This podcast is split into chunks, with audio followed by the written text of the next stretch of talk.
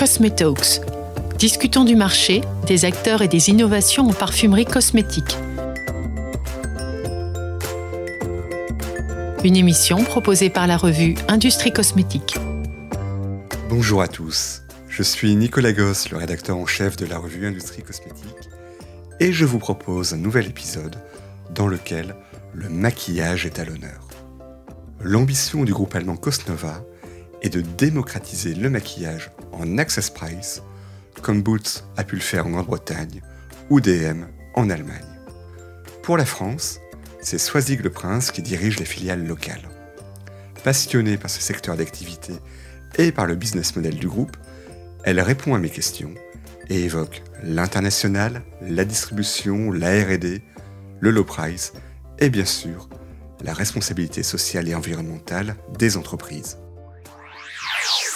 suis Soisic Le Prince. Je dirige la filiale euh, France du groupe Cosnova depuis deux ans maintenant. Euh, et j'ai auparavant un parcours de 25 années euh, de relations dans les produits de, de, grande consommation, à la fois côté industriel et à la fois côté retail. Pas 100% dans les cosmétiques, mais j'irais à 90% dans les, dans les cosmétiques, dans différentes sociétés comme L'Oréal, comme Bourgeois, dont je me suis occupée pendant ans. Euh, j'ai également passé deux ans dans le retail chez Monoprix, en, charge des, projets d'innovation autour du, secteur de l'hygiène beauté. Hein. C'était dans les années 2000, la, cosmétique bio commençait à exploser, et euh, donc il fallait que Monoprix se positionne rapidement et fortement sur euh, ce créneau-là. Donc j'ai géré un certain nombre de projets sur ce thème, et puis donc depuis deux ans à la tête de la de la filiale France du groupe Cosnova. Alors ce groupe Cosnova, qu'est-ce qu'il fait? Comment on peut le présenter? Cosnova, c'est un groupe allemand. Euh, le siège est situé dans la région de, Francfort. C'est un groupe 100% privé qui existe depuis 2001, donc il y a une petite vingtaine, une petite vingtaine d'années. Pourquoi préciser 100% privé? 100% privé parce qu'il appartient donc euh, toujours à ses fondateurs. Hein, c'est un couple. Euh, c'était elle la fondatrice d'ailleurs qui a été rejoint, qui a été rejoint par euh, par son par son mari.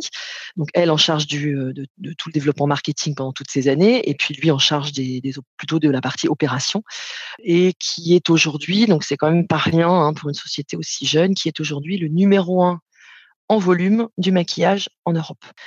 Leader dans 11 pays d'Europe, euh, alors distribué dans 80 pays dans le monde, 40 000 portes euh, au total dans le monde, leader dans 11 pays. Chiffre d'affaires, donc 400, chiffre d'affaires 445 millions d'euros en 2019 et il y a 500 salariés. Donc les filiales du groupe, bon, bah, vous avez bien évidemment la filiale allemande qui l'Allemagne qui reste un très gros pays pour le, pour le groupe Cosnova, hein, c'est le mother country de, de Cosnova. Et puis euh, à la fois des filiales et des joint ventures avec des distributeurs historiques. En filiale, on a les États-Unis, euh, où la marque, marque marche très fort, euh, le Brésil, euh, l'Italie et la France. Et en joint venture avec les avec des distributeurs historiques, on a l'Irlande, la Croatie et l'Afrique du Sud. Dans tous les autres pays du, monde, puisque les marques sont distribuées dans 80 pays, on les via via des distributeurs, en partenariat avec des, des distributeurs locaux locaux très bien implantés.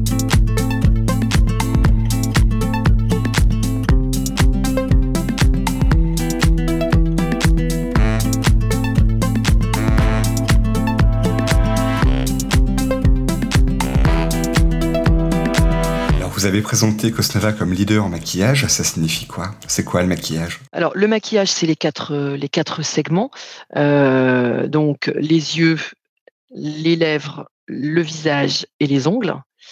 Et euh, le groupe est un pur player du maquillage. Alors, on a aussi des gammes d'accessoires, mais qui sont tous en lien avec le, tous en lien avec le, avec le maquillage. Les quatre segments, plus des accessoires en lien avec le maquillage. Et plus récemment, alors c'est pas, c'est, on, a vu exploser ce type de produit pendant le pendant le confinement notamment hein, dans tous les pays, mais ces produits étaient déjà avaient été développés bien en avance parce qu'ils répondent à une tendance profonde. Le développement de produits hybrides entre le skincare et le maquillage. Donc, on parle principalement de produits pour le visage, avec des primers, avec des crèmes teintées, avec des sérums, des glow boosters, des skin boosters, des produits à base d'acide hyaluronique qui vont s'appliquer sous le maquillage. On n'est pas dans une démarche skincare, mais c'est une tendance forte du marché sur laquelle Cosnova est bien positionné pour l'instant au travers de sa marque Catrice. mais sur Essence, il y a beaucoup de développement à horizon 2021 sur, ce, sur cet axe-là. Alors sur les développements, justement, comment le groupe innove, comment se passe la RD dans, dans, le groupe? Alors le groupe travaille 100% en sous-traitance. Hein, nous n'avons pas, nous, nous n'avons pas de, d'usine, d'usine maquillage.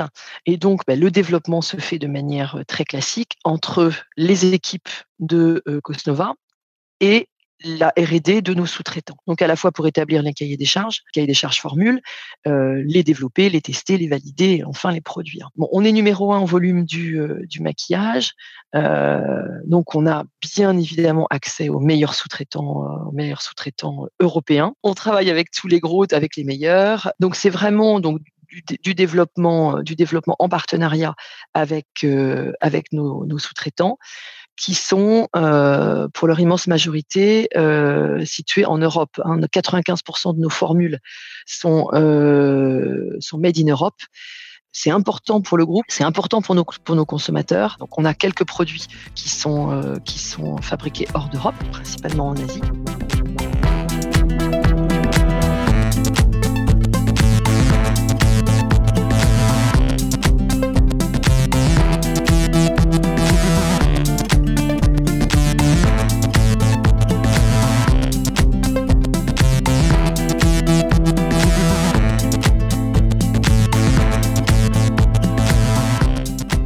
Vous-même, vous êtes à la tête de la filiale française, une filiale de distribution.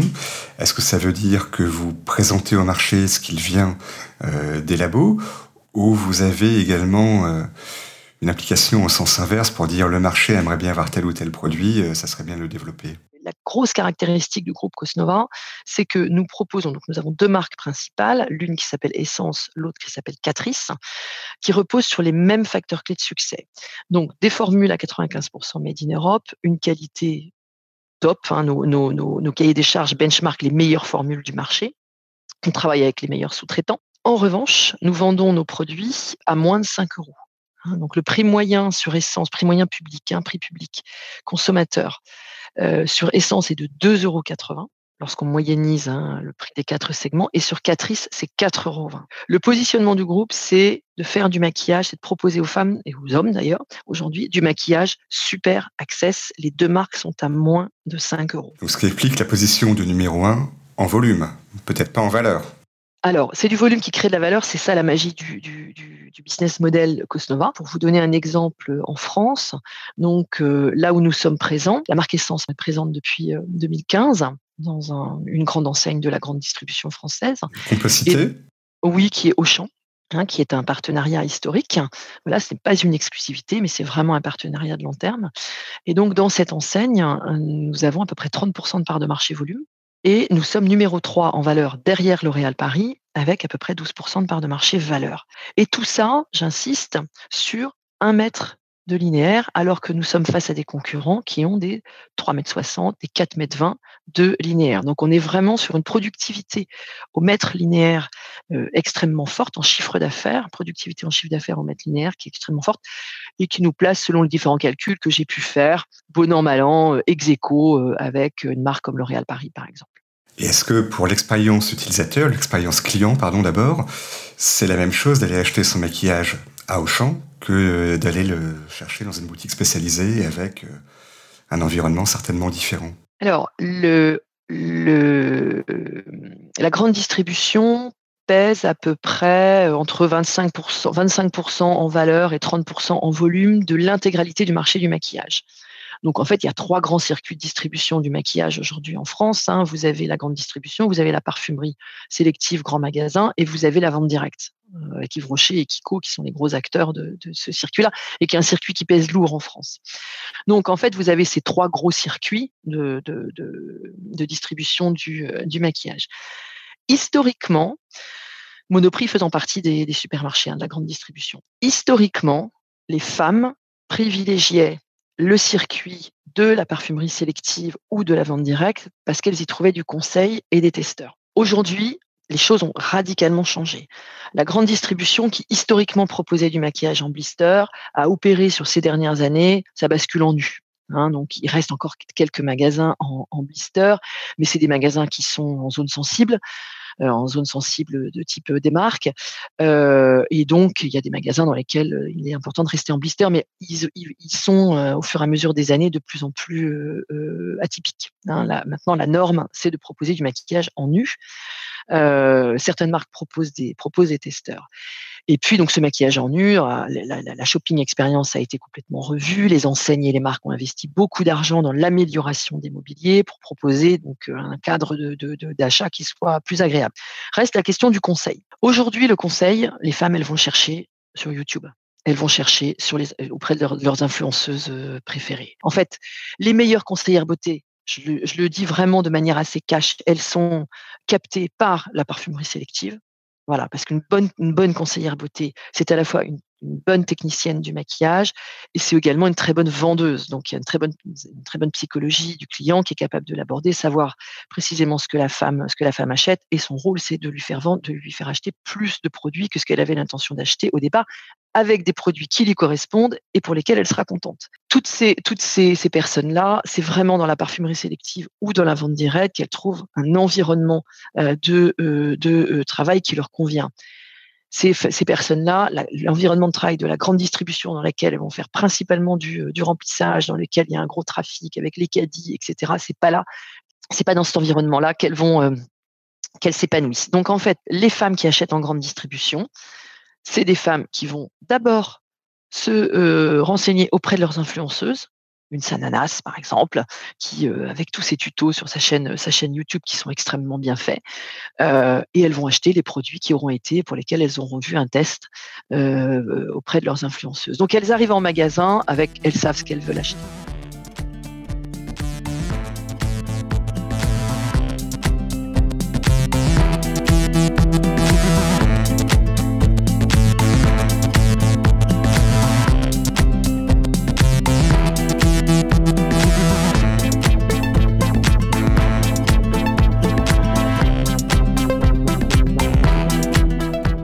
Produits eux-mêmes, est-ce que on peut proposer des produits hyper qualitatifs avec du développement, avec des matières premières sélectionnées, avec des fournisseurs sélectionnés pour un prix de vente inférieur à 5 euros?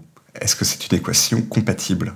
Ben, En fait, la meilleure réponse, c'est nos consommatrices qui nous la donnent partout dans le monde. Les prix sortis usine, à moins d'avoir un, mascara, un, packaging de mascara incrusté de diamants, euh, les prix sortis usine, c'est à peu près les mêmes pour tout le monde.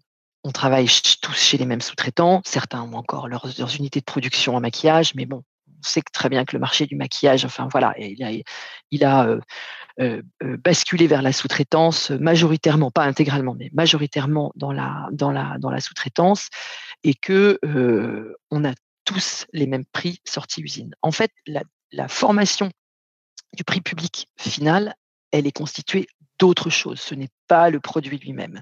C'est l'immobilier, le, c'est euh, la publicité, c'est euh, les égéries, c'est tout cet ensemble de, euh, de, maillons de la chaîne de valeur qui font que, au final, un mascara, le même, le même mascara, entre guillemets, euh, sorti de chez le même sous-traitant au même prix sorti usine, va se retrouver à 14 euros vendu par une, par une marque dite de mastige, par exemple, et à euh, 2,90 euros ou 3,20 euros euh, vendu chez Essence. Donc, dans cette chaîne, en fait, il n'y a pas de miracle dans ce que réalise le groupe Cosnova. Il y a un modèle économique un modèle économique qui est euh, extrêmement standardisé à travers le monde. Je vais vous donner un exemple. Cette standardisation, par exemple, il y a un, poste de coût qui coûte très cher en maquillage, qui est le merchandising, les mobiliers. Pour la marque Essence et Catrice, c'est la même chose. C'est le même mobilier avec le même assortiment dans le monde entier au même moment. Je caricature un petit peu parce qu'on a quand même deux approches hémisphère nord, hémisphère sud pour travailler les saisons inversées, parce que vous savez qu'il y a une saisonnalité sur les différents segments du maquillage. Le teint en plus un segment hiver. Les ongles historiquement plus un segment été, mais enfin on a vu sur euh, ces dix dernières années que euh, voilà les ongles les plus saisonniers, ils, ils, le redeviennent un petit peu, mais mais bon, bref, il y a quand même une saisonnalité à respecter et des, euh, notamment sur les assortiments de teint, les, tenir compte des, des, différents spectres de carnation dans les différents pays du monde. Donc voilà, à ces deux exceptions près, ce sont les mêmes assortiments partout. C'est vraiment tout sauf anecdotique. Par exemple, également les frais, publicitaires ou les frais d'égérie. Euh, nous, on n'a absolument pas d'égérie. On n'a euh, jamais, euh, jamais vous, n'avez vu et jamais vous ne verrez un spot publicitaire sur une grande chaîne de télé en access prime time pour un produit, pour un produit essence. On est digital native. Alors, ça ne veut pas dire que ça coûte pas d'argent. Hein, le digital, l'investissement digital, ça coûte de l'argent. C'est tout sauf gratuit. On travaille avec un, tout un réseau d'influenceuses qui adorent nos produits. Et en fait, on est unique. Proposer cette qualité-là avec ce tout petit prix-là, vous vous rendez bien compte que toutes les beauty addicts euh, au budget un peu serré, elles adorent, elles adorent nos marques et elles en parlent.